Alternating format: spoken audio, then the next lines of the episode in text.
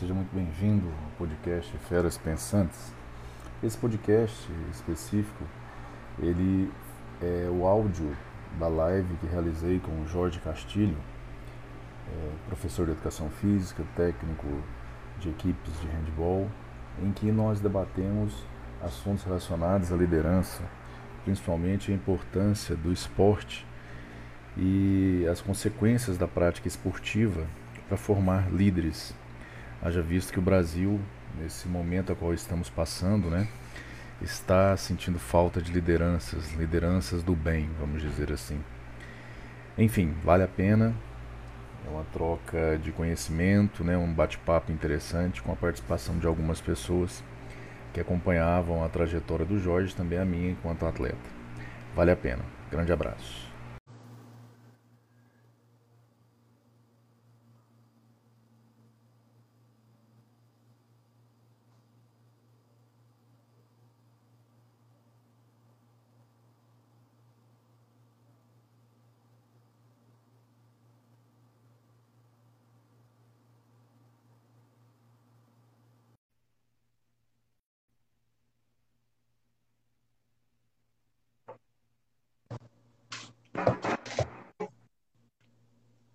Fala, Jorge.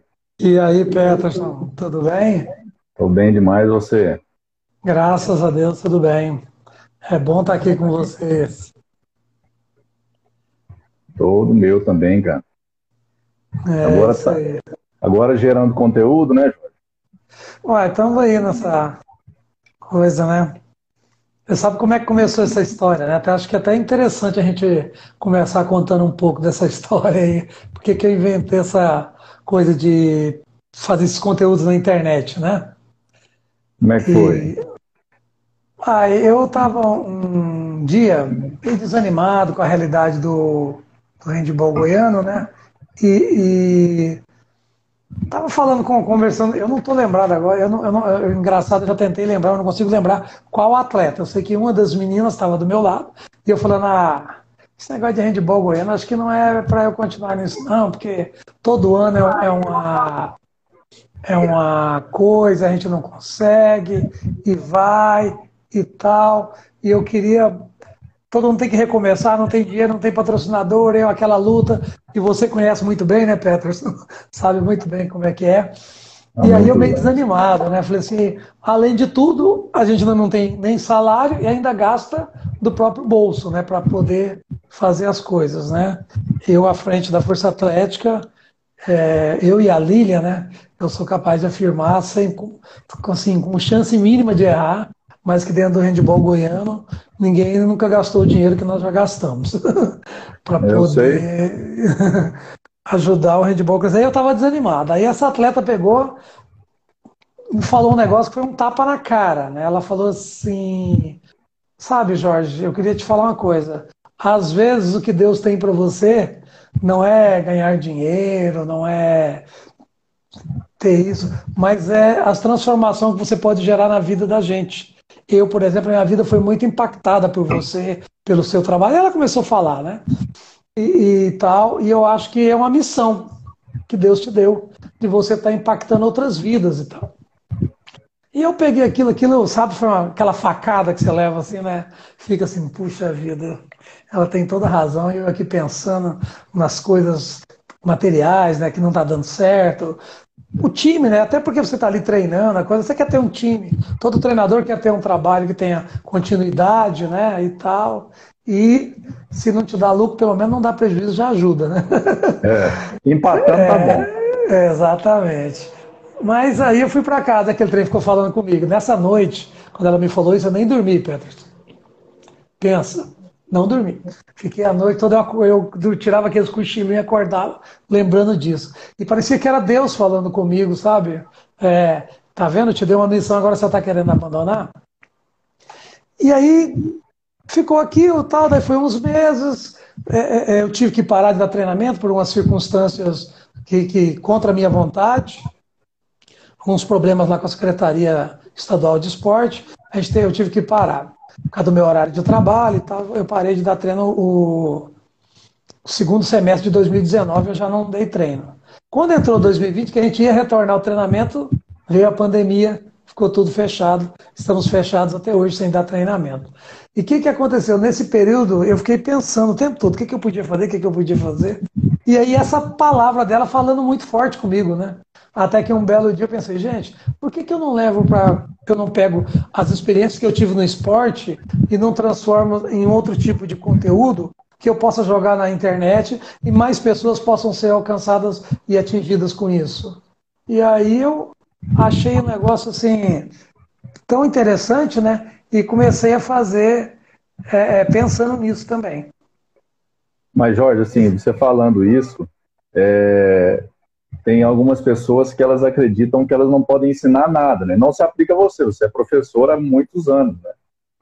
E às vezes a pessoa ela, ela é tão insegura que ela acredita que ela não, não consegue ensinar nada a ninguém. Nós somos bons em algumas coisas que outras pessoas não são e nós somos capazes de ensinar. Eu, por, por exemplo, eu fui seu atleta, seu atleta por dois momentos, né? Eu fui seu atleta lá no Vila Nova, na primeira equipe do Vila Nova lá, é final verdade. da década de 90, lá em 98. Não, não fala, 99. não conta. não fala a data, né? Brincadeira, pode falar. Pedro. Lá, lá naquele, naquele período, né? Que foi um período que que você também estava por transformação com sua vida pessoal, aí veio um handball, né? Você sempre foi um cientista, um estudioso do esporte, e depois eu fui seu atleta na Força Atlética, né? Então a Força Atlética já, já estava em outro momento, já tinha uma renda, é, é, tinham muitas pessoas de nível profissional jogando. Obviamente que no meu caso, até comentei contigo, né, alguns, alguns meses, falou, Pedro, você está jogando ainda? Eu falei, ah, Jorge, tem gente que vai pescar, tem gente que vai bater bola para machucar o joelho em pelada, eu vou jogar handball. Então, pelo menos ali eu fico com meus amigos, né? É algo que eu gosto de fazer.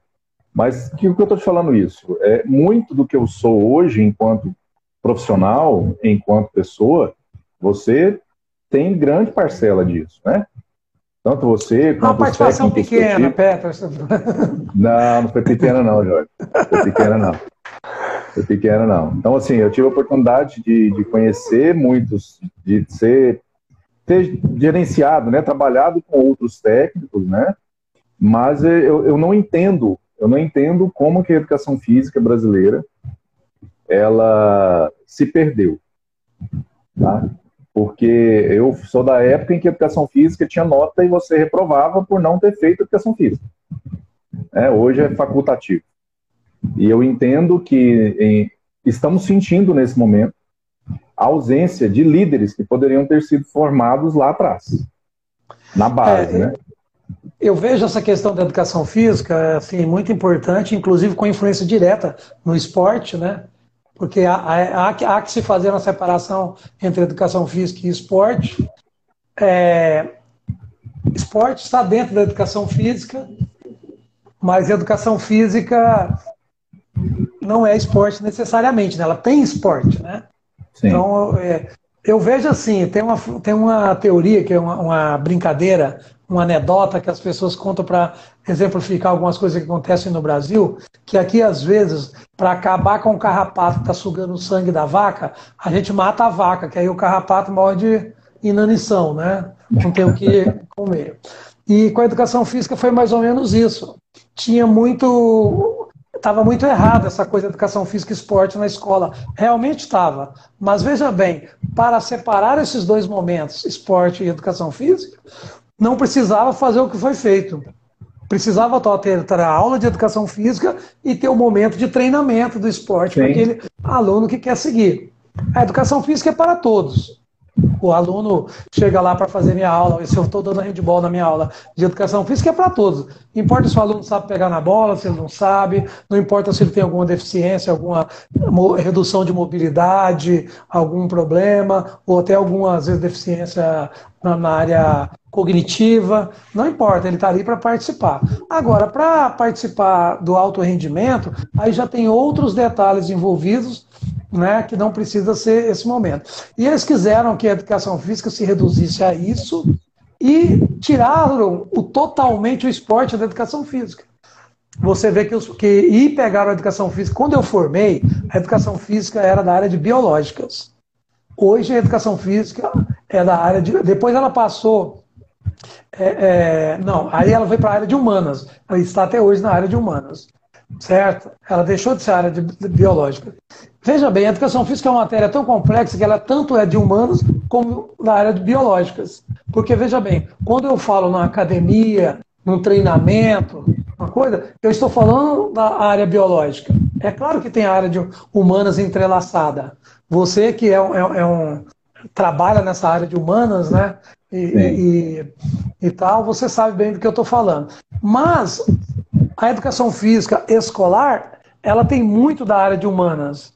Ela tem muito a ver. Mas ela não pode perder o seu viés biológico. Por exemplo, é, integrar uma criança à aula de educação física é lindo, é importante, maravilhoso, tem que ser feito. Porém, eu não posso negar a essa criança o direito à saúde, que, que a atividade física proporciona, a melhora da coordenação motora que vai ajudar ele a, a, escrever, a ler melhor, vai melhorar a cognição dele.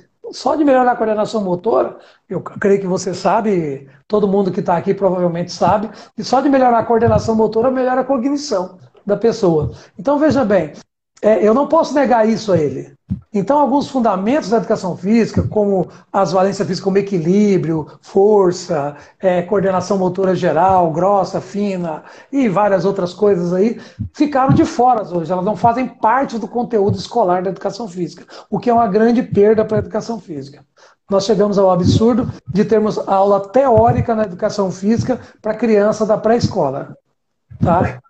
Eu, eu, meus filhos passaram por isso, né? Passaram por ainda mais nesse período de pandemia. Mas vamos, vamos tentar mudar o mundo, né, Jorge? Esse que é os poucos, fazer a nossa Diz... parte. As pessoas dizem que ninguém muda o mundo, mas eu já vi um, li um outro pensamento que eu concordo mais.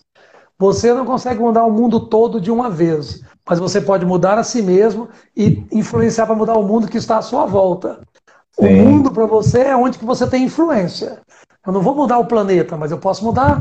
A, a, me mudando, eu posso influenciar alguma mudança dentro do ambiente onde eu vivo. E isso, com certeza, vai influenciar positivamente o mundo. Isso. O meu meio ambiente, né? A Exatamente. Minha, o meu habitat, né? Então é. acaba que, que, que concordo contigo, é isso mesmo. Nós podemos mudar aos poucos, começando por nós e onde nós estamos. Jorge, Exatamente. então o, o, o, nosso, a nossa live ela tem esse objetivo muito focado na liderança, né? E eu queria te fazer uma pergunta, né? Então, por exemplo, para você, o que, que significa ser líder nos dias de hoje?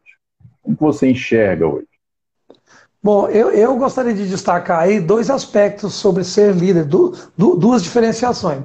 Uma é ser auto-líder, porque é uma coisa importante. Você não pode ser líder dos outros, você não lidera bem a si mesmo, né?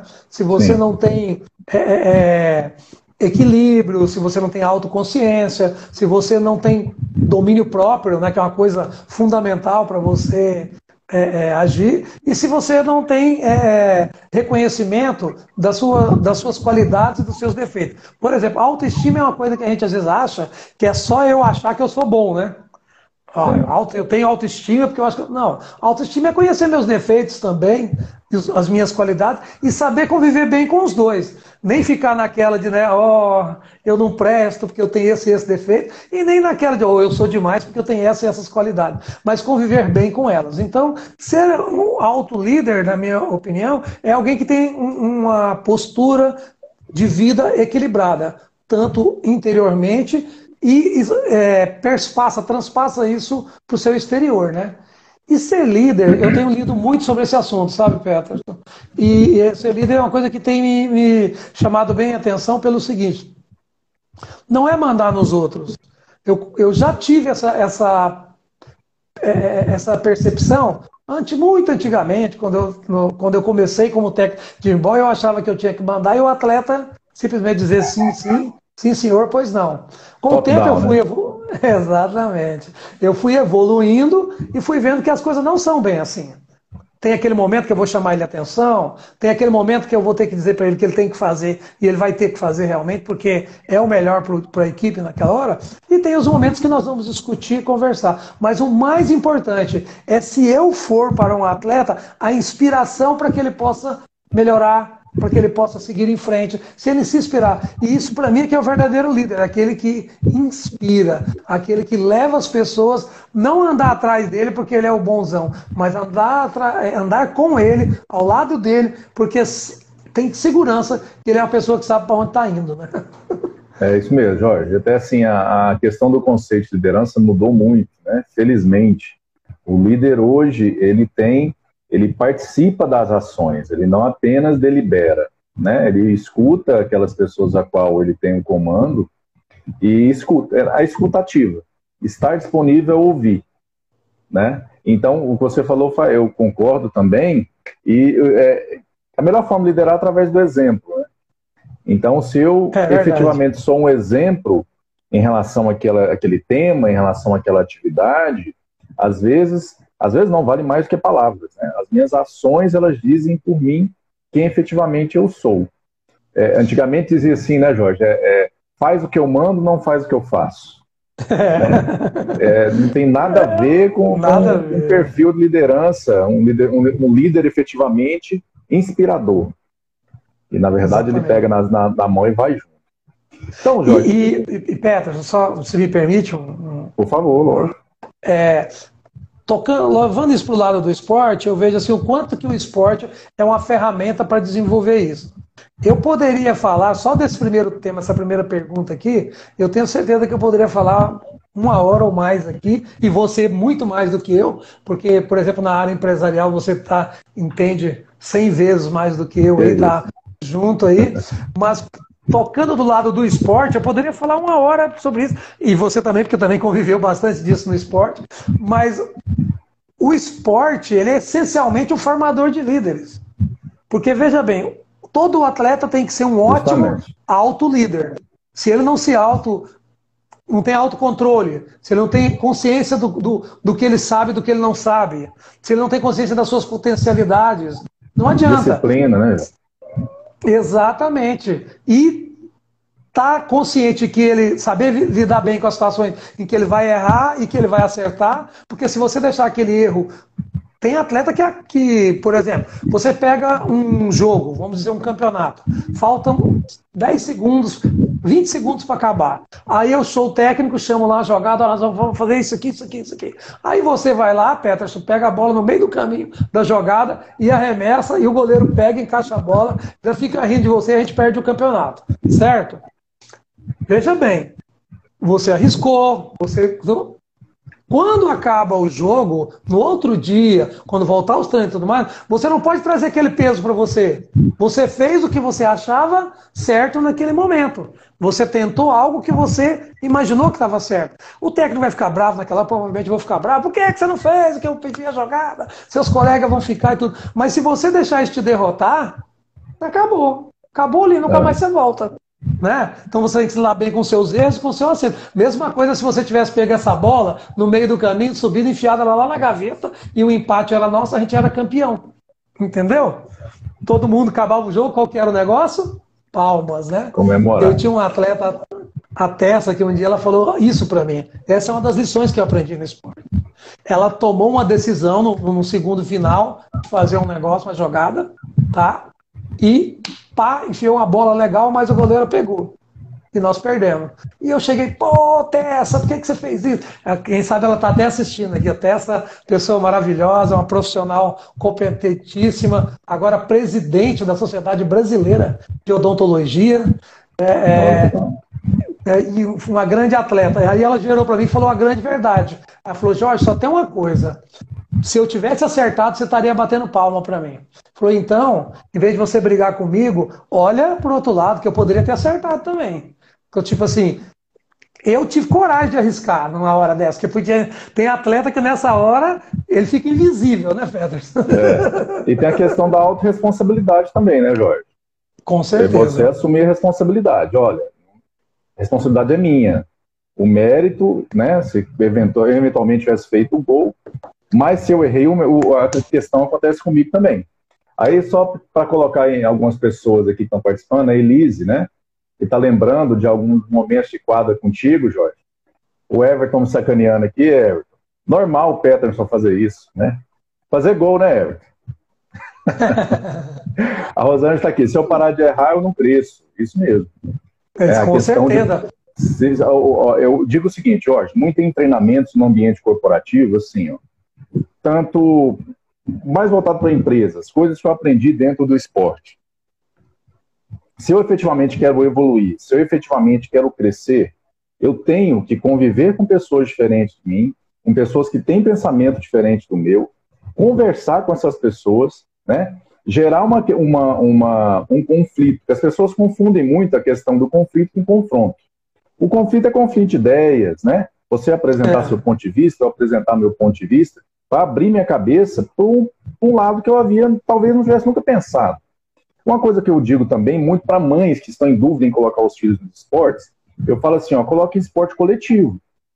Porque o esporte coletivo, involuntariamente, essa criança, ela vai aprender a trabalhar em equipe, ela vai ter que, às vezes, se tornar um líder ali, né? Ou ela vai aprender a conviver, ouvir o próximo e tudo mais. Nada contra é os esportes individuais. Eu, eu, fui atleta de natação muito tempo, mas, eu, mas com certeza o que desenvolveu muito essa questão interpessoal que eu particularmente tenho, né? Junto com meu irmão também, que foi atleta há muitos anos, essa questão de estar com pessoas diferentes de nós. Isso vai desde as questões culturais, né? Até questões de gênero, questão de, de, de, de religião, enfim, ouvir todos os pontos de vista. E o papel do líder é filtrar isso também e usar a favor. O Jorge está aqui, ó. O Jorge não, o, o, Davi, grande Davi, pois seu é, amigo. Grande Davi. Davi é, para mim, é um exemplo de pessoa, de técnico, amigo. Ele sabe muito de handball, é uma das pessoas que sabe mais de handball nesse estado. E ele fez uma pergunta legal aqui, ó, o líder da equipe em relação ao técnico. É. É, eu vejo assim, você tem que ter um, um, É bom você ter alguém dentro da quadra que lidera o time. Né? Eu vejo no futebol, já vi, por exemplo, não sei se você é fã, mas eu já vi jogadores. Romário com a braçadeira de capitão, por exemplo. Né? Como jogador fantástico, sensacional. Neymar, como jogador fantástico, sensacional. Mas como líder de uma equipe, eu não consigo vê-los. Sinto muito. Eu participo do seu. Eu penso da mesma forma que você. Então, mas é bom ter um, um, líder dentro da quadra, alguém que você confia que você pode passar determinadas instruções. E, e, o Davi, por exemplo, é uma pessoa que já teve vários, né? E que você via que tinha aquelas pessoas que eram da confiança dele, no sentido de que ele falava, a pessoa entendia, e essa comunicação vai afinando também. E aí essa pessoa consegue transmitir isso para os atletas e consegue também pegar o grupo e ficar mais unido, né? em relação àquilo é. que o, o, técnico quer. E eu vejo que no mundo empresarial essa função também é importante, né?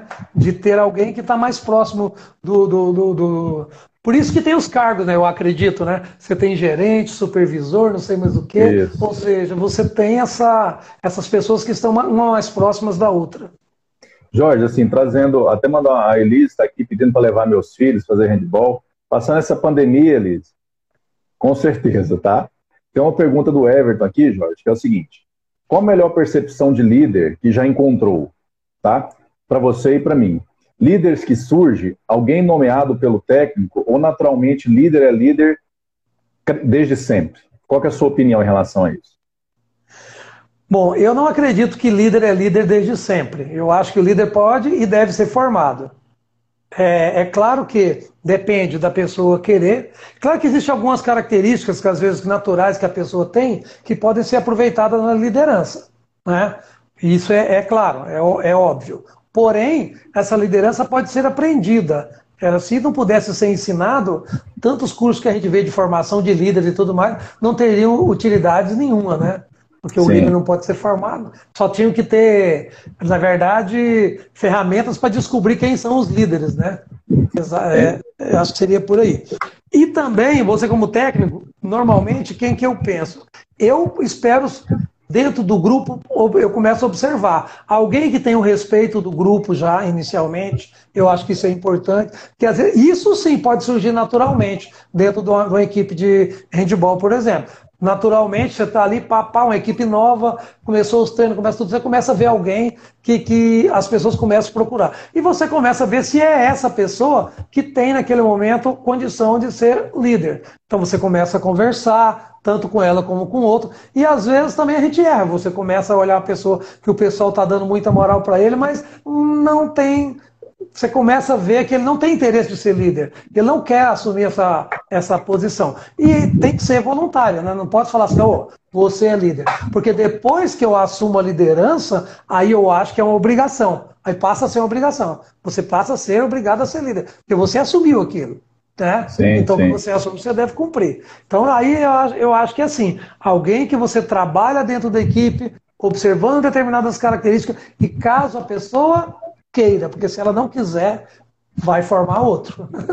É, sem contar que ainda pode formar um líder tóxico, né, Jorge?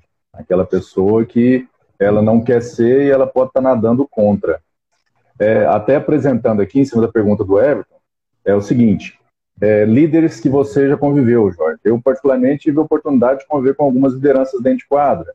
Você é uma delas, o professor Ronaldo, a Zain, Nabar, é, o é, próprio Emerson. Grandes né? nomes do esporte. Né? Pessoas que são líderes, porque, na verdade, não só a liderança da equipe, mas também de encabeçar é, algo que eles acreditavam. O Aristides, lá de Rio Verde, o professor Soneca, o Fernando de Niquelândia, é, quando eu estive em Chapecó, né?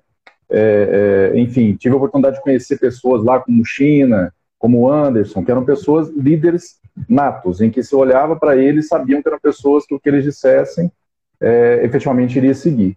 Eu só colocar outra pergunta aqui do Leonardo, que é o seguinte, uma posição do Leonardo, que ele o seguinte, o problema é que para quem, para a questão confronto-conflito, tem que haver maturidade dos envolvidos, é, e isso no meio do jogo é difícil de ter. É, com certeza tem que ter maturidade, tá? Se não tiver é, maturidade, vai gerar confronto o tempo todo. Né? Eu, eu, eu fico pensando é o seguinte: é, esses dias eu estava estudando aqui sobre liderança, inclusive, numa masterclass do Daniel Goleman, né, que é o pai da inteligência emocional, e, e ele entrevistando um, um, uma pessoa lá que é um cara lá da Suíça, é George, um sobrenome eu não vou conseguir nem pronunciar e nem vou tentar.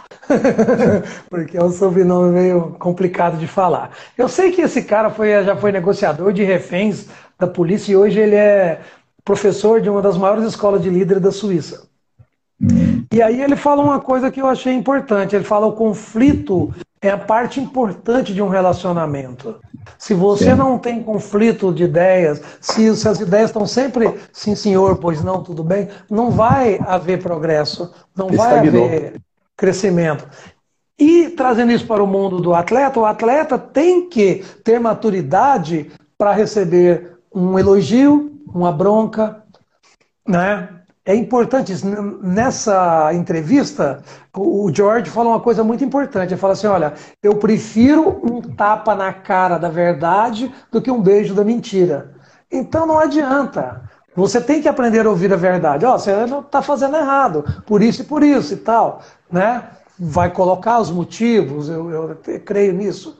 Então eu vejo assim, é preciso ter maturidade, mas essa maturidade só é adquirida no campo de batalha. Lá, na hora. É, né? é na hora, é na hora da verdade, né, Jorge? Então, por exemplo, é. a Célia está dizendo aqui, ó, professor Davi, líder nato. Davi é fera, Davi é sensacional. Aí o Everton é, falou verdade. boas referências, né? É, aí o Davi está colocando perto, é, fica imaginando você no auge, o tanto que eu renderia, com certeza. É, algumas pessoas pegam no meu pé, Davi, que eu discutia muito com meu irmão, você deve lembrar disso, em quadra. E fora de quadra era tranquilo. O Jorge, o Jorge lembra disso, né? Em competições nós somos, aquela discussão desnecessária, eram dois talentos, e era engraçado, nós só brigávamos dentro de quadra, nós não brigávamos fora de quadra, em casa não tinham discussões, mas obviamente que para nós faltava a inteligência emocional e, por outro lado, entender maturidade. Né? Muito provavelmente, se tivéssemos tido, é, diz o seguinte, né, a cabeça que eu tenho hoje, há 20 anos atrás, seria outra pessoa. Mas o que vale é o caminho, né? Eu construí para chegar ao, nível que eu estou hoje. Né? É. Diz que o, tem um, um, uma frase que diz assim: o caminho se constrói enquanto se caminha pelo caminho. Entendeu? Ou seja, não existe um caminho pronto, né? Você vai passar por ele. Eu sempre falo que o grande paradoxo da vida é, o ideal era ter corpinho de 18, experiência de 50, 60, né? Uhum. Mas só se tem experiência de 50, 60, porque se viveu 50, 60 anos. Não tem como, então é, não tem jeito de, de, de inverter essa coisa. O, o Petros, queria aproveitar aqui e responder uma pergunta da Gabriela, minha filha. Ela falou assim: se a liderança negativa pode acabar com o grupo. Pode sim. Eu com tenho certeza. um exemplo claríssimo para colocar aqui, que foi nossa equipe em 2013.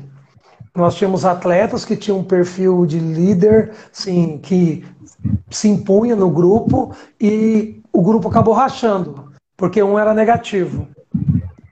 É, eu sempre digo o seguinte: o grande lance, e você acabou de falar, é uma das coisas, né, que, que, é um, um do, uma das habilidades, das características que um líder tem que ter, que é a inteligência emocional. Numa equipe esportiva, por exemplo, e acredito que na equipe empresarial também, é, você é líder, toma uma decisão. Vamos dizer que essa decisão tenha sido errada.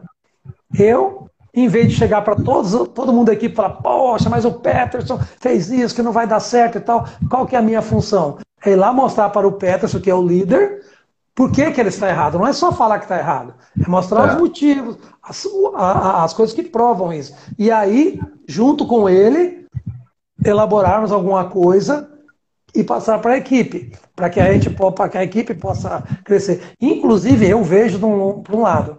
Eu, por exemplo, se eu te der, você é meu líder, eu te dou uma ideia para você plantar na equipe. Eu não tenho que chegar para todo mundo e falar primeiro do que você, ou como se a ideia fosse minha. É você, se quiser, acredito até que deve, dar o crédito para a ideia para mim, se quiser, ó.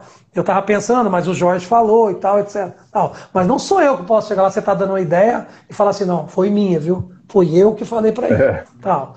É, aí, eu aí acho é, que isso... é o chamado fogo amigo, né, Jorge? Exatamente. É o fogo amigo. Você fica, as pessoas ficam minando dentro do ambiente de amizade ali, achando normal. Jorge, tem algumas pessoas participando aqui, ó. É... A Elise, né? A Elise diz o seguinte: eu tenho muita maturidade para receber bronca. E como tenho? É, tem mesmo, né, Elise? A Rafaela diz o seguinte: Jorge, me lembro bem do Jorge, né? Broncas constantes quando treinava com ele no Vila e no Liceu. Rafaela Braga. A, ah. a Elisa diz: Rafaela, eu quase não levava bronca do Jorge. A Elisa é realmente ela bem disciplinada. Com certeza a liderança negativa pode acabar com um grupo, né? Rafaela diz fantástico, ok. E a Célia diz o seguinte: grande desafio é aprender a lidar consigo mesmo, né? Ter autocontrole. É isso mesmo, né, Jorge? O autocontrole. É que volta é de novo na inteligência emocional. Né? Algo que ficou bem em voga agora, nesse período de pandemia, em que as pessoas ficaram isoladas em casa, em que tiveram que surgir os líderes, até dentro do ambiente familiar. Né? Que imaginávamos é que não existiam lideranças, sim, existem. E eu quero ressaltar também, Jorge, o seguinte: quais habilidades que você acredita que um líder, um líder precisa ter? Pois é, eu relacionei aqui 10 habilidades, não é, não é uma coisa minha, é uma coisa que a gente vem lendo, vem vendo, e você que está no mundo empresarial aí sabe São as boas práticas, bem. né, Jorge? São as boas práticas. É, é. E aí eu estava lendo uma coisa, foi a Mariana Scroder que, que falou isso, e ela é, um, é uma consultora daquela ali, Hatch, Hatch, Hatch, né? LHH, uma, ah. diz que é uma das maiores consultorias do mundo aí, e ela fala o seguinte, ela listou 10 habilidades, e eu comecei a pensar, eu até fiz no meu Instagram há muito tempo atrás uns posts sobre isso, e, e acho que tem a ver com esporte também.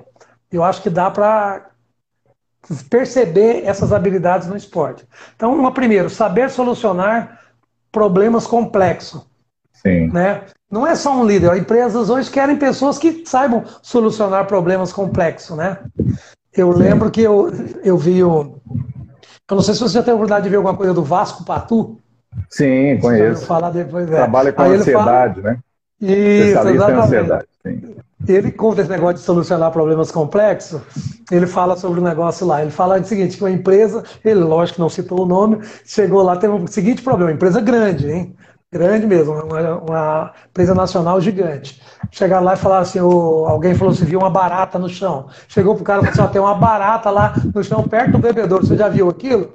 O cara não. Pois é, tem, tem a barata tá lá. O cara foi lá, olhou, falou, veio procurou o, o chefe da sessão. Falou, rapaz, tem uma barata lá no bebedouro. Eu sei que, para resumir a história, um foi falando pro outro, falando, chegou no presidente da empresa e foi todo mundo parado. Daqui a pouco estava até o, o, presidente da empresa que estava no prédio, desceu, foi lá para ver a barata. Você não quer só pedir para alguém da, da, da, limpeza vir retirar a barata, ver quem era o responsável pela dedetização para ver se, se, ela foi bem feita ou não, ou seria que refazer, e pronto, estava ali solucionado o problema, né? Então, às vezes um problema simples se torna complexo pela falta de ação naquele momento. Agora imagina quando o problema é... e proatividade, né, Exatamente. Agora você imagina se o problema é complexo, se tem algumas outras variáveis, né? Então no esporte, assim, no mundo corporativo é você ou eu entrando na sua área, hein, Petra? Tem que, que isso, estudar o, o problema, levar para os seus liderados para eles trazerem possíveis soluções, ver daquelas soluções qual que é possível de ser implantada ou qual que pode ser implantada primeiro, implantar no começo, né, aquela solução e, e, e acompanhar para ver se ela está dando resultado, se ela é a solução ideal e tal, fazer essas análises, né? Eu diria mais, Jorge, completando o que você disse, né? A, a questão da resolução dos problemas complexos, ela também está ligada a pessoas criativas. Porque os problemas que estão surgindo são novos problemas, não são problemas antigos, são novos problemas. Ligado também à, à proatividade né, e à ação imediata. Porque as pessoas, você deu o exemplo da barata aí, né? As pessoas estão vendo o problema, sabem o que tem que fazer, mas não é serviço meu. Tá? Então, por exemplo, imagine isso dentro do esporte. Em um jogo, ah, isso não é problema meu. Como não é problema seu, fera? Você está dentro de quadra ou no campo, seja qual esporte você esteja praticando. Mas quando entra no ambiente corporativo, isso tem demais. As pessoas sabem o que você precisa fazer, mas não é problema meu. Aí lavam as mãos, né? Esse Aí é tem um o segundo aqui, o segundo que você colocou, né, que é o pensamento crítico, né, Jorge? É, se o atleta não tem isso, só concluído sobre os problemas complexos, Sim. Que, é, que é um problema mais complexo que o atleta tem que resolver como que dentro de um jogo, você tem centenas de opções, né? Eu finto, arremesso, passo, arremesso por cima, por baixo e tal. Já está na hora de eu finalizar. É, tem até um, um, uma, uma, um hall de ações que, que um treinador espanhol chegou, né? Que ele fala assim: eu tenho condição de fazer um arremesso eficaz estou com a bola. Tenho condição de fazer uma remessa eficaz? Tenho. Mas eu posso melhorar essa situação? Posso. Então vou ter que criar uma outra. Deixa, passa a bola e vamos tentar criar uma situação para melhorar. Consegui melhorar? Agora eu vou ser mais efetivo? Vou. Eu tenho mais chance de acertar do que de errar? Muitas vezes mais. Então está na hora de eu finalizar. É claro que na hora que você está jogando, você não faz essa análise, né? Mas você tem que estar é. acostumado a tomar decisões, porque aí você vê que, que que você consegue.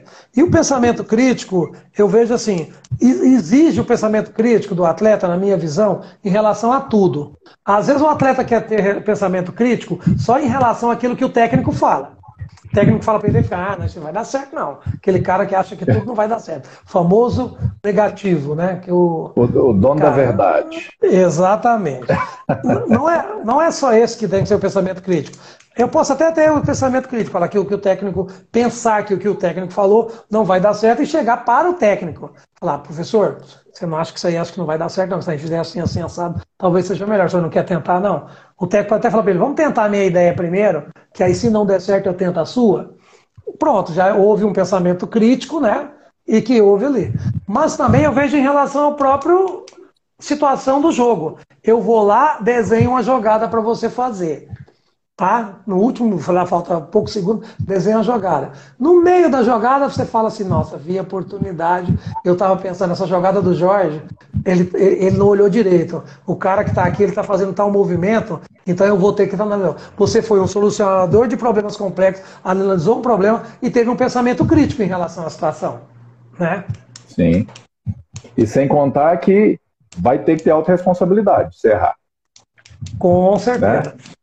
A autorresponsabilidade, eu acho que é a palavra que permeia todas as nossas vidas, né? É, é, é um negócio. É, é eu, eu, palavra... eu, eu, assumi o que eu faço. Né? Eu assumo a responsabilidade das minhas ações, sem culpar as pessoas. Né, Jorge? Aí vem, aí vem, por exemplo, outras, né? Que é a criatividade, gestão de pessoas, né? Coordenação com os outros. Falem um pouco para nós aí o que você entende em relação a isso. Olha, a criatividade todo mundo já sabe que não é só aquele momento que acende uma lâmpada, né? É muito mais fruto não. de trabalho pensado, né? Não é ideia, né, Jorge? Não é tive uma é, ideia. É, é não é, eureka. Muito mais profundo. Exatamente. E na hora do jogo, o que, que acontece? Você vai fazer ações motoras, ações baseadas no seu repertório motor. Você treina um monte de situações, certo? E o que, que é criatividade às vezes? É eu juntar três, três coisas que eu aprendi, né? Eu aprendi sair para o lado direito, depois eu aprendi como é que arremessa, depois aprendi como é que vai. Aí se eu juntar essas três coisas numa ação, num movimento, é a criatividade, ou seja, o, o, o adversário não está preparado. Por exemplo, eu estou dando um exemplo de criatividade, Sim. quer dizer, é o, o que eu já tenho, várias coisas que eu já tenho, quando eu junto todas elas, surge uma coisa nova, mas com base naquilo que eu tenho que eu sei, que eu treinei, que eu sei fazer. Saber gestão de pessoas eu acho que é fundamental, né? Se você não sabe gerenciar as pessoas à sua volta, o atleta tem que ter isso, né? Porque você tem o dia que seus colegas não estão bem, tem um dia que o cara emocionalmente não está bem, teve um problema Sim. em casa. Você tem que saber entender isso para você na hora do jogo trabalhar isso direitinho. E isso numa empresa é fundamental, né, Peter? Se não souber com, fazer isso. Com certeza, Jorge. Eu tive a oportunidade de a, a a Karina, né, que ela foi técnica da Universo, um período que também foi minha técnica. Gente, fina, gente, fina. gente finíssima. É, eu lembro que ela, compartilhando algumas situações que ela passou quando ela esteve na seleção, quando ela jogou, se não me engano, na Marisol, né, em Marisol, no interior de São Paulo, em que ela teve a oportunidade de ter um técnico, eu acredito que você já teve, deve ter tido essa fala também, que é o seguinte: dentro de quadra as pessoas não se gostavam, fora de quadra. Elas tinham antipatia entre elas, algumas pessoas. Mas o técnico dizia o seguinte: olha, dentro de quadra é um corpo só. Ambiente corporativo é a mesma coisa. Você não é obrigado a convidar essa pessoa para ir comer churrasco na sua casa, frequentar a comunidade a qual você vai, convidar para o aniversário do seu filho. Mas o, a missão e, e o objetivo da empresa, todos têm que estar coeso. Porque senão vou ter que trocar peça. E dentro do esporte é a mesma coisa. Não, nós não somos obrigados a ser amigos. Mas nós temos que jogar em prol do objetivo, né? Se é uma, se é uma competição, se é um treinamento, né? Se é uma, uma preparação. E no ambiente corporativo a mesma coisa. Então eu vejo às vezes algumas pessoas que ficam emburradinhas umas com as outras. Eu falo, é, pera, vamos, vamos amadurecer, cara. Você está no ambiente de empresa. Ah. Você está emburrado, você não vai levar um documento, você não gosta do fulano, do ciclano. O que, que, é isso? É ele que paga seu salário? Ou ela que paga seu salário? Vamos é em prol do objetivo da empresa. Porém, para isso, o objetivo tem que estar muito claro. Qual que é o objetivo? E quem que dissemina o objetivo é o líder. O líder que é. fala, o nosso objetivo é esse. Né? Isso é verdade. Inclusive, Petros, eu falo sempre o seguinte sobre isso. Eu sempre digo, gente, o ideal é que todo mundo se goste. Seria o, o melhor dos é. mundos. É todo mundo se dá super bem fora de quadra, aqui dentro da quadra também, né, e tal. Isso seria o melhor dos mundos. Mas isso é, é utopia porque você nunca vai conseguir isso, né? Sempre vai ter um grupo que se gosta, outro grupo que não se gosta. Você tem dois, três, você, no ambiente você tem lá 20 pessoas, tem quatro, cinco que se dão bem com você, 15, cinco que não quer nem ver sua cara e 10 é. que te tolera. né? É isso mesmo. É isso faz mesmo. Par, e aí faz parte, eu acho. Você, igual você falou, ter esse respeito. E, e lá dentro, eu, eu falo mais, você não precisa ser amigo fora da quadra, mas aqui dentro tem que ser. Quando eu falo ser amigo, no sentido assim, porque aqui tem que ter respeito, aqui tem que ter um querer o melhor do outro. Eu não posso querer, e acho que isso é válido no esporte, em qualquer ambiente corporativo, é, eu não posso querer que o Peterson se lasque porque eu não gosto dele. Porque o Peterson se lascando, todo o projeto vai dar errado e a empresa pode tomar um baita prejuízo e resolver demitir alguém e falar assim: não, eu vou dar chance para o Peterson continuar, que ele é o líder, teve esse negócio, que foi a primeira vez que ele errou, mas o fulano que não fez nada para ajudar eu vou mandar ele embora. Ou seja, às vezes o próprio cara que que, que deixou a coisa acontecer errada, né? Para isso, que estava torcendo para você errar, ele vai ser o, o erro vai, vai refletir nele às vezes, né? Aí, aí então, nós volta, tem que tomar cuidado. de novo né? no, no, no, fogo amigo, né, Jorge? Você está dentro do grupo torcendo para o outro se lascar, para o outro se ferrar. E às vezes para você entrar na quadra, né? Então, por exemplo, você fica torcendo para o camarada errar, porque ele errando você vai jogar. Eu já vi algumas situações assim dentro de quadra. Eu, eu, eu dispensei uma atleta aqui, ela de, ela de outro estado. Quando chegou no final do ano, eu rompi o contrato com ela e mandei ela embora por causa de um pequeno detalhe. Já era mais ou menos lá, outubro, novembro, estava quase no final do ano. E eu trouxe um outro atleta de fora para jogar e estava jogando no lugar dela, Liga Nacional. E ela falou uma coisa lá no banco que ela, ela, ela deu muito azar de eu ter ficado sabendo que ela falou. E ela disse assim: a menina entrou, eu falei, tomara que quebre a perna. Vai quebrar a perna. Essa, falou outro palavrão lá que eu não vou falar aqui e tal e tal, e foi no outro jogo a mesma coisa e tal. Eu peguei e dispensei. Porque veja bem, você tem que querer, no, no esporte é assim, o Peterson é o titular, eu jogo na mesma posição. Eu tenho que querer jogar, não posso querer que o Peterson seja titular a vida inteira e eu vou ficar no banco, esquentando o banco, né? Inchando a bunda só, né? Não é. posso querer isso. Mas eu tenho que torcer como. Não, gente, é o seguinte. A minha torcida é que o Peterson jogue o melhor que ele puder, que ele jogue demais. Mas quando eu entrar, que eu jogue mais do que ele. Entendeu? Você vai atingir o seu máximo de performance. Mas quando eu chegar a minha vez, a minha performance vai superar a sua. E não a minha performance ser melhor que a sua, porque a sua foi muito ruim. Pô, que performance boa foi essa aí? Não é? Aproveitar, é? né, Jorge? Jorge, deixa eu só trazer a fala de algumas pessoas que estão aqui. A Nai Goleira, tá São Caetano, Nossa, né? Se não me engano, não, tá no Pinheiros. Não, tá né? no Pinheiros, Pinheiros. No Campeão Pinheiros. da Liga Nacional. Eu tava é. lá, representou bem o handball goiano, viu? Pegou muito. Tá Grande jogadora, viu? Tem acompanhado ela. O Fred, que mora é, ali em do lado de Aragarça. Exatamente. Barra do Garça, que mora em Barra do Garça. É, Fred Guerra, foi seu aluno. O Geleia. O apelido dele era Geleia, já era nosso pivôzão. Sim. A gente tem dois metros de altura. Gente muito finíssima. Legal. Muito. Quando eu, quando eu, fui a Barra do Garça, muito bem recebido por ele, né? Ele, a família dele. Fez muitas viagens juntos aí desse handball. Um abração, hein, Fred? Deus abençoe. Tem o Antônio também, Jorge. Saudade dessas carinhas. Grande abraço para você, Antônio. Antônio, um atleta de vôlei que foi jogar handball e foi o melhor defensor que eu tive a oportunidade de jogar na minha vida. O Jogava muito. E joga. Né? E a impulsão imensa. Além de e ser um cara totalmente bom defensor, né? Não era para ser é. bom defensor, porque o vôlei ninguém encosta um no outro, né? Pois é. Mas o, o, o, tempo de bola e tudo mais, a inteligência, hoje é, é amigo nosso, hoje é funcionário do Banco do Brasil, é muito dedicado aos estudos. Gente fina, gente fina, gosto mais do Antônio. Gente finíssima. Jorge, aqui tem mais alguns itens, né? Como, por exemplo, coordenação, é, coordenação com os outros falamos, né? É, inteligência é. emocional, né? Que fala sobre gestão de estresse, autoexpressão, autopercepção, tomada de decisão e, e, as relações interpessoais, né? E tem a questão é. do julgamento e tomada de decisão. A inteligência emocional, eu acho que não dá nem para a gente falar sobre isso aqui, porque. Teria que ser uma outra live. Uma outra live, né? e, e, talvez uma bem demorada, né? Porque é. É, é um tema muito complexo, mas eu acho que é a coisa mais valorizada hoje no mundo empresarial e no mundo do, do esporte também.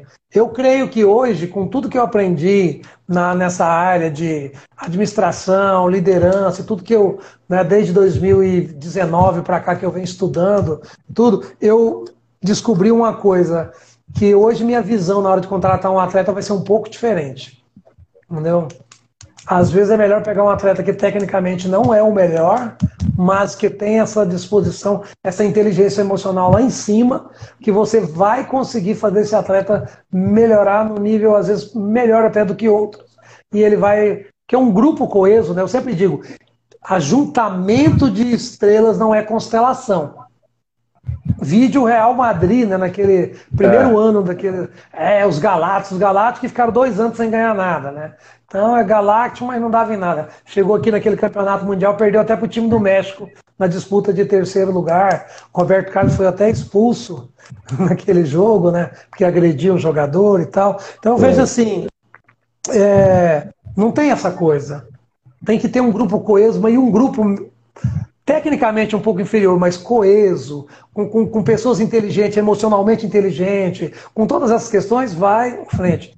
E julgamento e tomada de decisão, Peterson, praticamente é, é tudo, né? No mundo corporativo, você quer ser líder sem saber tomar decisão, sem saber analisar, julgar situações e, e, pensar, refletir bem, não, não ser precipitado, né? Tomada de decisão não significa chegar e né, a coisa aqui na hora, mas pensar. E no esporte é interessante que é o seguinte: você tem que ter uma tomada de decisão às vezes rápida, né? No mundo corporativo também, dependendo da situação, você tem que tomar a decisão ali na hora. Mas tudo é baseado no que você aprendeu, no que você desenvolveu, no que você treinou. Né? Isso mesmo. Então... Hein, Jorge? Como diz o, Max Geringer, né? As, ah. pessoas, as pessoas são contratadas por competência técnica e demitidas por comportamento.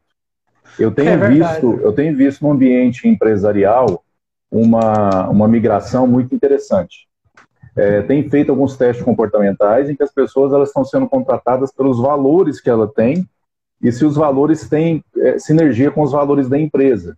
E se a empresa tiver tempo para ensinar, ela ensina as competências técnicas. Tá? Esse é o melhor dos mundos, mas eu tenho visto essa, essa movimentação. O que você colocou aí, Jorge, até tem a participação de algumas pessoas aqui. O Murilo está te mandando um abraço, Murilo Ribeiro. O Everton, o Everton lá de Rio Verde está dizendo que o Bernardinho fala muito sobre isso no livro dele, né? O Júlio é foi seu atleta, goleiro, gente finíssima. Manda um grande abraço para você, Júlio. Júlio, Júlio trabalha lá na TV Anguera, muito gente boa. Gente finíssima. Competência o líder forma, já o caráter não, isso mesmo. É, o Everton está aqui, melhor pessoas comprometidas que atletas excepcionais, isso mesmo. E o James está aqui, a lenda e o mito. Ô, James, obrigado, rapaz. Você também é, é diferenciado. Esse Onde aqui é o vamos... mito, o, o Pérez é o mito, mas não é o Bolsonaro, né? vamos deixar bem claro. deixa claro, é, deixa claro. É, porque senão vocês vão. Daqui a pouco tá jogando, tá jogando pedra em você aí, com, Isso, com certeza, não confundam. Mas assim, Jorge, essa questão comportamental eu tenho visto muito em empresas, em que olha a questão curricular, é, o determinado profissional, ou, ou a determinada profissional, ela é, tem um currículo espetacular. Mas quando vai ver, puxa as questões comportamentais, vamos voltar novamente na questão da inteligência emocional. Não existiu. Não teve, não foi implantado o chip de inteligência emocional. Porém, um lado positivo, Jorge, é que existem formas da pessoa se autoconhecer e se autoperceber. Uma delas é através da terapia. Tá? A terapia ajuda muito felizmente, tem mitigado, diminuído bastante esses preconceitos que tem as questões psicológicas e as questões terapia, da, da própria terapia, tá? Então, se, se você se autoconhece, você percebe, as pessoas estão dizendo que você tem algum problema de estresse, você tem se tornado uma pessoa muito desagradável, a terapia ela é uma alternativa. Por favor, Jorge. Pois é. Eu, eu, eu, eu acho o coach também, né? Eu acho que o coach também Sim. ajuda muito.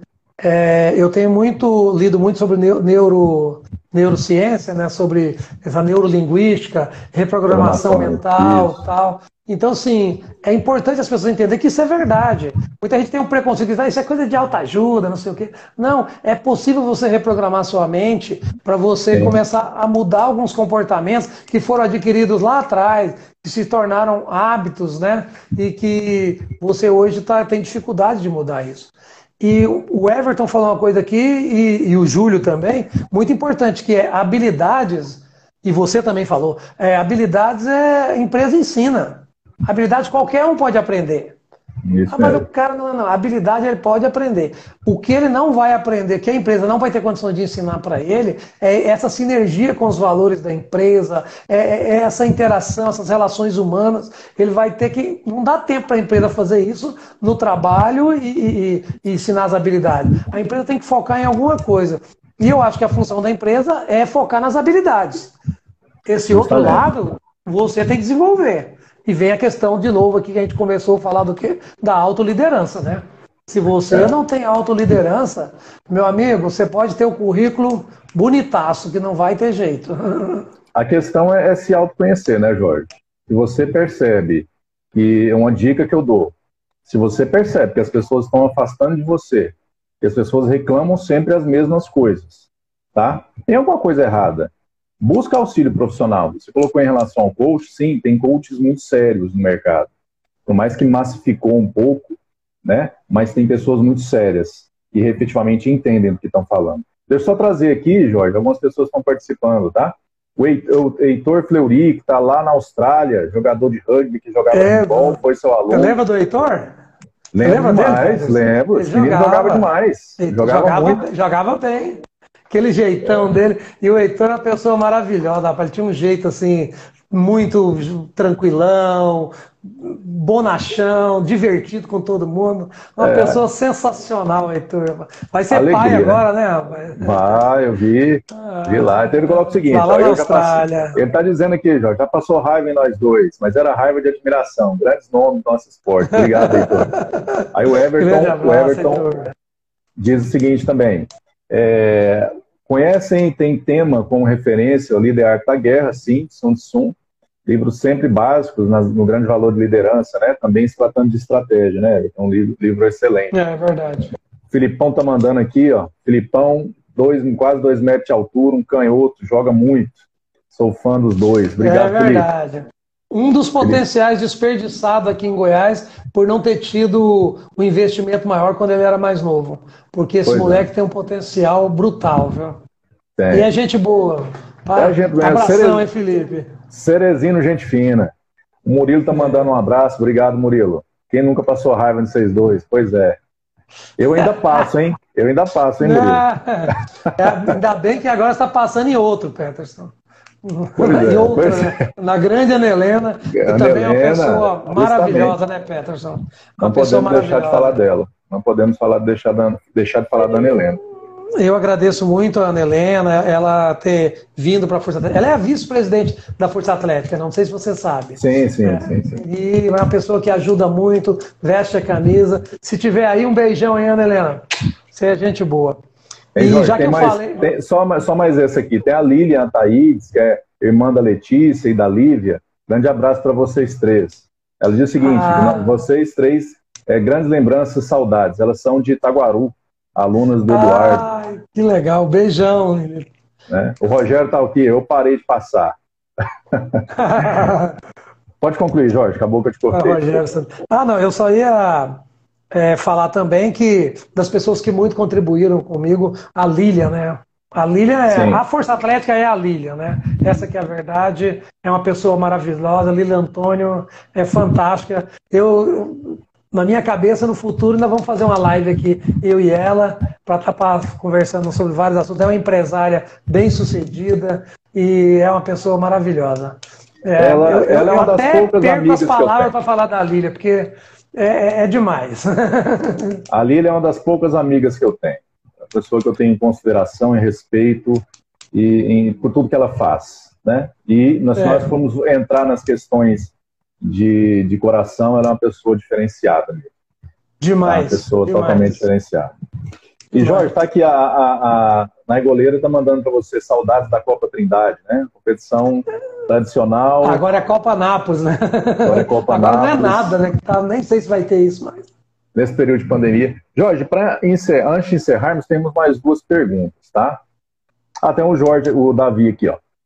Quando eu sentava no banco com o Jorge, nós íamos dirigir o Peterson, eu não sabia se, tra é, se trabalhava ou curtia. Ô, Davi, obrigado, viu, Davi? Aquela época era bons tempos, hein, Davi?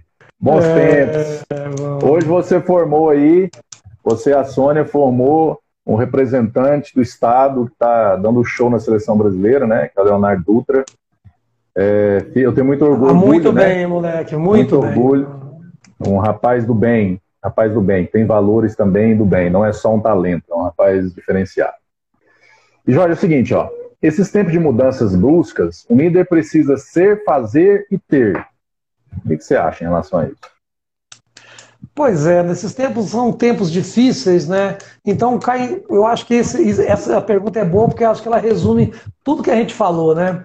Então, primeiro, o líder precisa ser, né? Ser. Primeiro, ser a mudança que ele quer que aconteça. Nós estamos vendo, ou, ou, ou ser a mudança necessária. Nós estamos vendo tempos de mudança, né? Tem até um pensamento de Heráclito lá da Grécia que fala assim, ó, isso é uma coisa tão antiga, esse pensamento, na Grécia Antiga já se falava isso, e agora imagina hoje, né? A única constante é a mudança.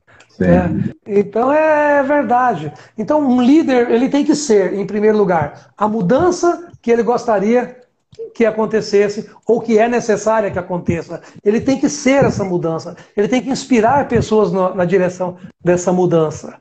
Né? Ele tem que ser alguém que inspira o grupo nesses tempos de mudanças bruscas. Ele tem que fazer porque veja bem, ele tem que ser como você falou no começo da live, já falando sobre isso. O líder hoje não é o cara que manda, mas é o cara que faz junto. É o cara que está uhum. junto com o grupo ali fazendo, tomando a frente, dando o um exemplo, né? Não adianta eu falar para você, Petro, você tem que vender tanto, fazer isso nas suas vendas, se às vezes eu nunca mostrei para você que eu sei fazer, né? Você vai ficar assim, é. ah, é fácil o Jorge falar isso, que ele fica lá atrás daquela mesa mandando eu e tal, né? Então, assim, o Será exemplo é importante. Então, Exatamente. Então é o fazer. Você tem que fazer, colocar a mão na massa. E o ter é você pensar o seguinte: que você tem que ter as qualificações necessárias para esse momento de mudança, sejam elas qualificações técnicas e qualificações emocionais. Você tem que ter é, é, é, a inteligência emocional desenvolvida com todos os seus fatores, que nós não vamos entrar neles nessa live. Vamos fazer uma outra aí, Petras, para falar só sobre inteligência emocional, tá? Já é... é só marcar a data. Pois é. Então ele tem que ter isso. Muito bem. Um líder que não é e que não faz e que não tem, ele como é que ele é líder? Como é que ele inspira pessoas a mudarem? Como é que ele leva uma empresa para um outro nível? Nós podemos citar é, é, é, dezenas de exemplos. Esse dia eu estava vendo alguns exemplos ali. Por exemplo, o Carrefour americano estava Carrefour americano não, a Walmart, desculpa, Carrefour é francês. O Walmart, na, na década de 80, estava passando por, um, por, vários problemas. Estava a ponto de fechar porque não, não, não conseguia as coisas. E eles tinham. Primeira coisa que o cara fez, é, assumiu um novo CEO e a primeira coisa que ele fez. Primeiro, ele cortou aquelas coisas, mas em vez de cortar o cafezinho dos funcionários, ele cortou o avião particular do, do, do presidente, dos cortou diretores. As regalias. Exatamente, entendeu? E aí outra coisa, a, a, empresa tinha assim, não tinha uma hierarquia muito rígida, o funcionário falava com o outro, falava com o outro. Ele não, ele pegou e começou simplesmente ele saía do escritório dele e entrava no supermercado do Carrefour, sem ninguém nem saber quem ele era. Lá ele conversava com os funcionários, depois de um tempo ele se apresentava, brincava com eles, perguntava o que, que eles queriam, por que, que eles achavam que não estava vendendo muito, que estava. Eu sei que ele foi fazendo isso e foi criticado por muita gente que isso não ia dar em nada. Alguns é, diretores pediram até demissão, porque achou que ele ia afundar a empresa. Eu sei que a empresa saiu de uma situação de inadimplência para uma das maiores potências no ramo ali nos Estados Unidos, só com essa atitude.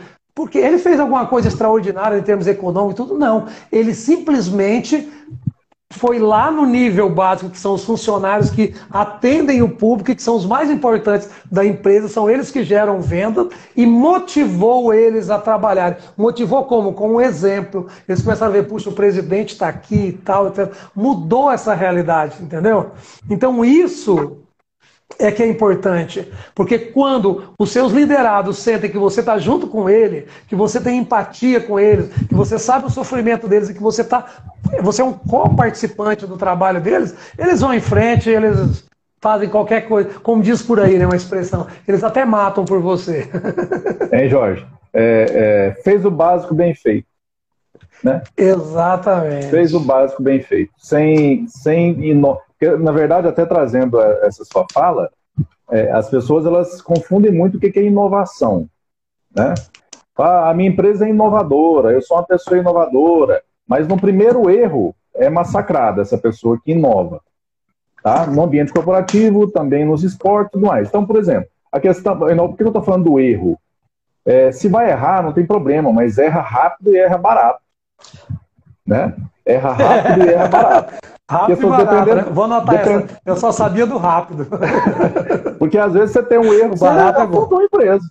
Né? Você colocou, é, você afundou é. a empresa, você arruinou as finanças da sua família, às vezes você perdeu grandes relacionamentos duradouros, então tem que analisar é, riscos calculados nesse sentido, né? Em geral, também a pessoa não comete um erro muito grande, né?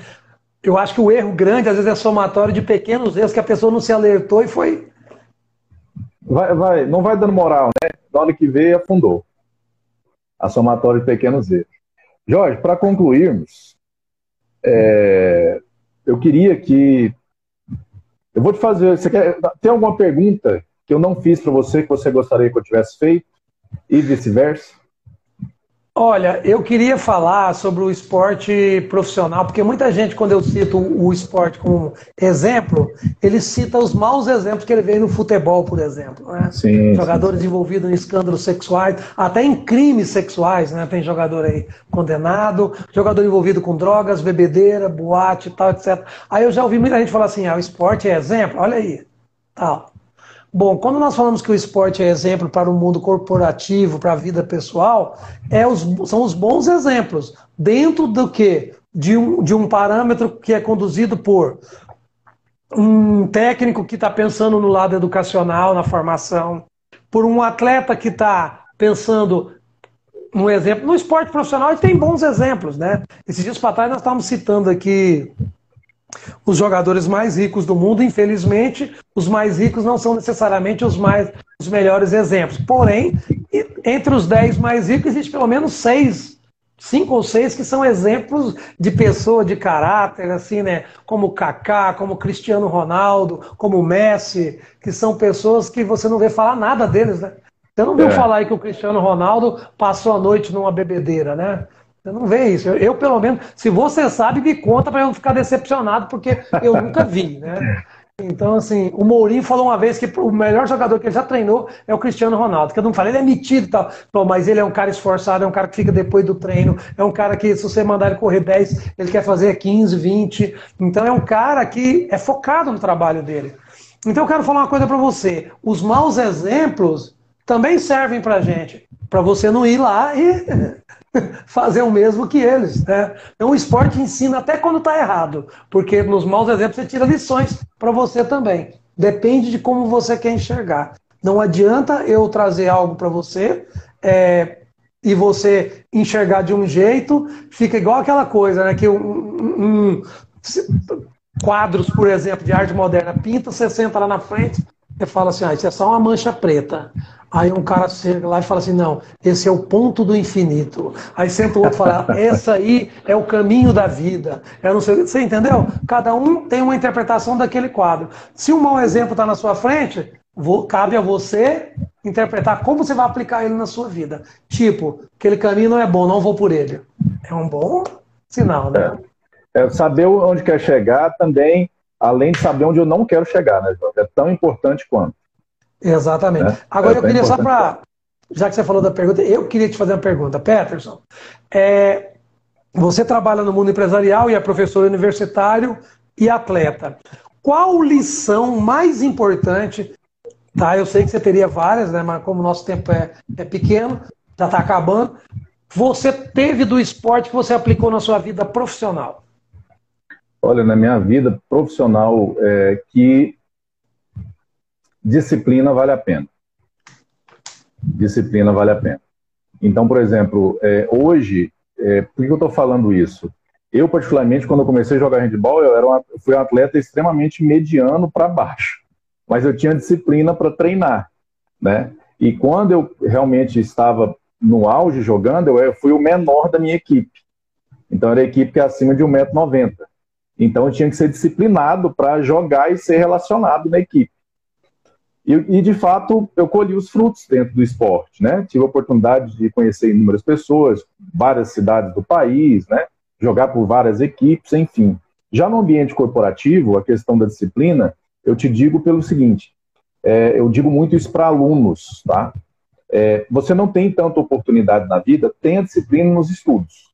Estuda. Mas não só nos estudos. Quando você receber uma oportunidade no trabalho, tenha disciplina com o seu trabalho Se o, se o trabalho ele tem horário a ser cumprido, faça, faça isso, siga o horário. Não entra no trabalho pensando assim, ah, eu já quero ser gerente, eu já quero ser supervisor. Calma, você acabou de entrar. Você nem mostrou serviço e já está criticando as pessoas. Tenha paciência, nós falamos anteriormente. Acredite no trajeto. Não tenha ansiedade. Nós vemos, não sei se você sabe, Jorge, o Brasil é o país proporcionalmente em, com a quantidade de, é, é de pessoas ansiosas e pessoas depressivas, que está é, no topo a nível internacional segundo a ONS. Que então isso coisa, é algo hein? muito sério, é algo muito sério. Por conta disso, as pessoas querem aqui, ó, ela quer o resultado agora.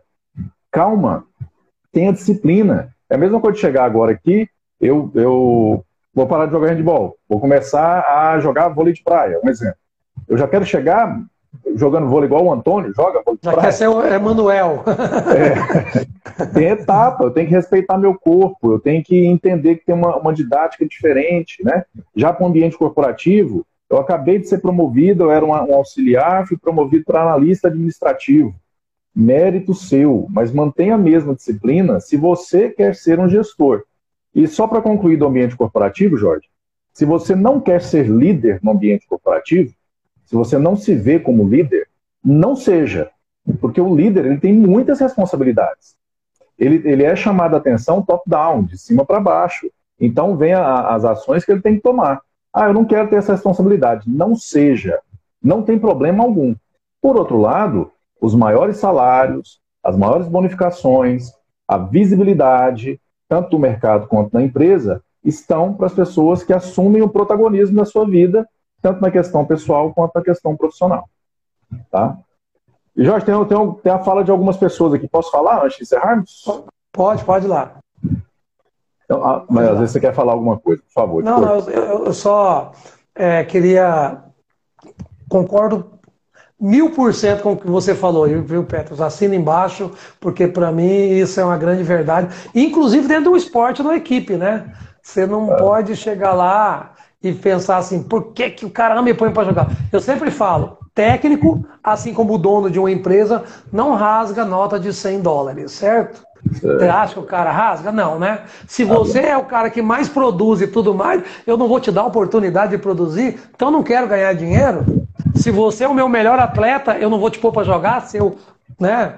Então eu não quero ganhar o jogo? Não. Só que às vezes você acha que você é o melhor, mas na minha visão você não é. Então o que, que acontece? Seu lugar você tem que ser conquistado, você tem que ser o melhor na visão do seu chefe, ser o melhor na visão do seu treinador. Isso. E eu, só para concluir, Jorge, em cima dessa fala sua, é, é, tanto no esporte quanto na vida corporativa, se você está insatisfeito com o seu chefe, peça conta. Vai, se você participa de alguma equipe, vá para outra equipe. Se você está no ambiente corporativo, vá para uma outra empresa que você acredita que você está sendo desperdiçado. Porque você vai ter desgaste menor e você também não vai, também não vai desgastar o seu líder. Tá? Então, você tem, obviamente, né, Jorge? De novo, vamos voltar na alta responsabilidade. Assuma a responsabilidade das suas ações. Assuma a responsabilidade dessa escolha. Jorge, está aqui, ó, o, o Tiago, lá de Brasília, grande Tiago, rapaz, um ponta, um ponta que um, tem um arremesso mais bonito que eu já vi na vida. Tiago Reis, gente fina. A Rafa está dizendo aqui. O famoso Zulu. Zulu. Ainda é bonito, é... Jorge. Cara, é, fazer gol bonito azul... ainda é bonito. Então é bonitão. Aquele lá, tinha que ia pro jogo e tinha que falar pra minha mulher, não vai assistir não, viu? Grande abraço, Thiago. Rafael está dizendo, Rafael tá dizendo aqui, esse chama curva de desenvolvimento. Isso aí, Rafa. Rogério, Isso. grande abraço para o Rogério. Muito importante respeitar as conquistas e o crescimento. Grande abraço, Rogério. Vê se tem mais alguma fala antes. Ah, tem da Célia. Inteligente é, inteligente aprende com os próprios erros. O sábio é aquele que aprende com o erro do outro. É, seria ótimo, hein? Melhor dos é. mundos. Ah, o Tiago ainda diz: você tinha disciplina e a panturrilha é gigante. Obrigado, Tiago. Verdade, Tiago. a genética Verdade. do meu pai ajudou muito nesse sentido. Beleza, Jorge. Então aqui, essa é a primeira live, né, de outras lives que eu quero fazer contigo. Então, vamos programar mais à frente, né? É, alguma coisa relacionada, vamos pensar em outros temas. Antes de concluir, quero dizer que para mim é uma grande honra, porque eu vou, vou repetir o que eu disse lá no início, assim como outros professores, outros gestores, assim como meu pai, minha mãe. Você é uma das grandes referências que eu tenho para minha vida, tanto questões profissionais como atleta, tá? E, e o seu convite para mim é, é, é, muito gratificante. Tá? Eu queria te dizer isso. Eu que agradeço ter feito parte da vida de vocês. Eu pego uma fala de Paulo Freire, o maior educador que esse Brasil já teve, que ele disse uma coisa: o bom professor é aquele que ensina o que aprende e aprende o que ensina. Né? Então, essa fala é uma coisa muito importante e eu aprendi muito com vocês durante a minha vida e por isso eu só tenho a agradecer vocês. E todos que estiveram aqui nessa live, muito obrigado, Deus abençoe a todos e vão ter outras, tá? Continua é acompanhando a gente aí e divulgando, né, compartilhando com outras pessoas que para ver se esse conteúdo chega a mais gente, se Deus quiser. É isso aí. De qualquer forma, vai, esse conteúdo vai estar no seu Instagram, Jorge, no meu e também no meu podcast que chama Feras Pensantes. Tá? Obrigado, Jorge, mais uma vez. Beleza. Eu que agradeço, Petros. Deus abençoe. Até mais.